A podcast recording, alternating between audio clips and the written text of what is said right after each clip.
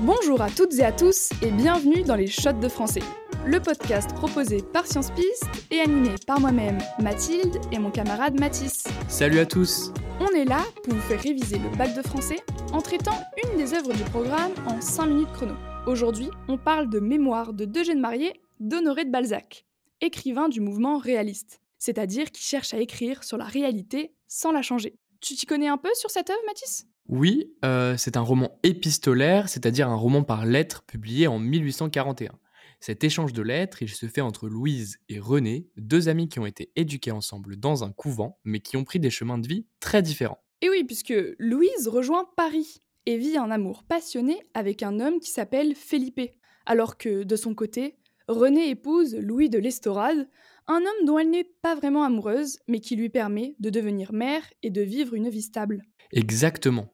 Donc aujourd'hui, on va comparer leur parcours de vie en se demandant comment Balzac décrit la société de son époque à travers des conceptions différentes de l'amour. Et ça, ça s'inscrit parfaitement dans le parcours raison et sentiment pour le bac. Bon, Mathis, d'abord, concrètement, quelles sont les deux visions de l'amour que nous présente Balzac? Bon, là, d'un côté, on a Louise qui a une conception de l'amour fondée sur les sentiments. Pour elle, ce qui compte, c'est la passion.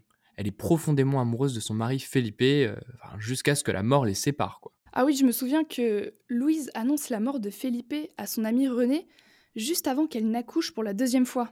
Euh, au fait, René, l'amour, elle en pense quoi? Alors pour René, les sentiments, c'est un peu comme une illusion. Ce qui compte, ce n'est pas d'aimer, mais de trouver un mari avec qui fonder une famille et donc mener une vie stable. Pour elle, euh, tout ce qui compte, c'est l'amour maternel. Ah oui, donc euh, pour le coup, elles ont vraiment des visions du monde assez différentes.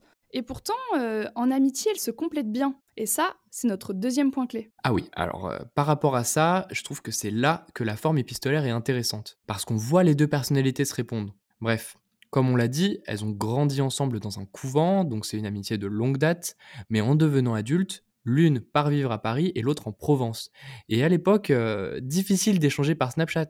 Ah oui, c'est sûr. Mais pourtant, dans leurs lettres, on voit qu'elles restent très copines. Elles se racontent des détails de leur vie. Par exemple, dans la lettre 25, quand René écrit, je cite, Quand les journaux arrivent, je disparais pour m'acquitter de mes affaires de ménage ou pour lire. Et elles se confient même parfois leurs faiblesses, comme par exemple quand Louise écrit à René qu'elle est jalouse du fait qu'elle ait des enfants. C'est vrai. En tout cas, euh, elles se soutiennent toujours, surtout à la fin du roman, quand Louise est mourante et a peur de se faire tromper par son mari, et que René vient la voir. Toujours le côté euh, très joyeux des shots de français. Hein. Ah bah toujours. Bref, si on va plus loin dans la réflexion, Balzac ne nous raconte pas juste l'histoire de deux amis. Il veut, à travers elle, critiquer la place de l'amour dans la société du 19e siècle. Et oui, grâce aux lettres, c'est comme si les deux femmes décrivaient au lecteur la société de leur époque. Par exemple, Louise décrit le choc que ça lui fait d'intégrer la vie et les soirées parisiennes. Et comme l'a dit Clara Mars sur YouTube, si vous ne savez pas ce que c'est, demandez à vos parents. Ah oui, c'est vrai qu'elle décrit sa vie parisienne comme une métamorphose de sa personnalité. Elle décrit Paris comme une ville de rivalité où tout le monde est en compétition. Par exemple, dans la lettre 2, elle se met la pression juste pour danser. Je cite Je dois savoir danser dans un mois, sous peine de ne pas aller au bal. C'est vrai qu'elle parle comme si elle allait à la guerre, quoi, à chaque fois qu'elle sort. Par exemple, euh, je cite Je suis donc armée de toutes pièces. Enfin bref.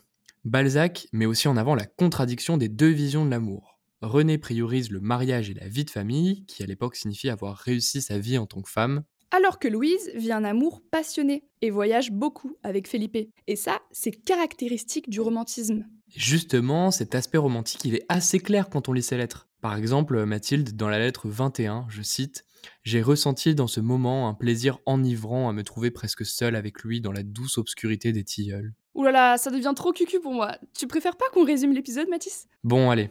Mémoire de deux jeunes mariés, c'est l'histoire de deux amis qui discutent par lettres de leur vision opposée de l'amour. Louise croit en la passion des sentiments alors que René se fonde sur la raison. Mais ces différences ne les empêchent pas d'être très amis, et donc de se confier tous les détails de leur vie. Et ça, ça permet au lecteur de comprendre le fonctionnement de la société du 19e siècle, et donc à Balzac de la critiquer discrètement. Voilà, c'est tout pour aujourd'hui. N'hésitez pas à partager ce podcast avec vos amis qui sont en train de réviser. Et n'oubliez pas de faire un tour sur nos Instagram, sciencepiste et arobase studigramme mthld, pour enregistrer la mini-fiche de synthèse associée à ce podcast et à vous abonner.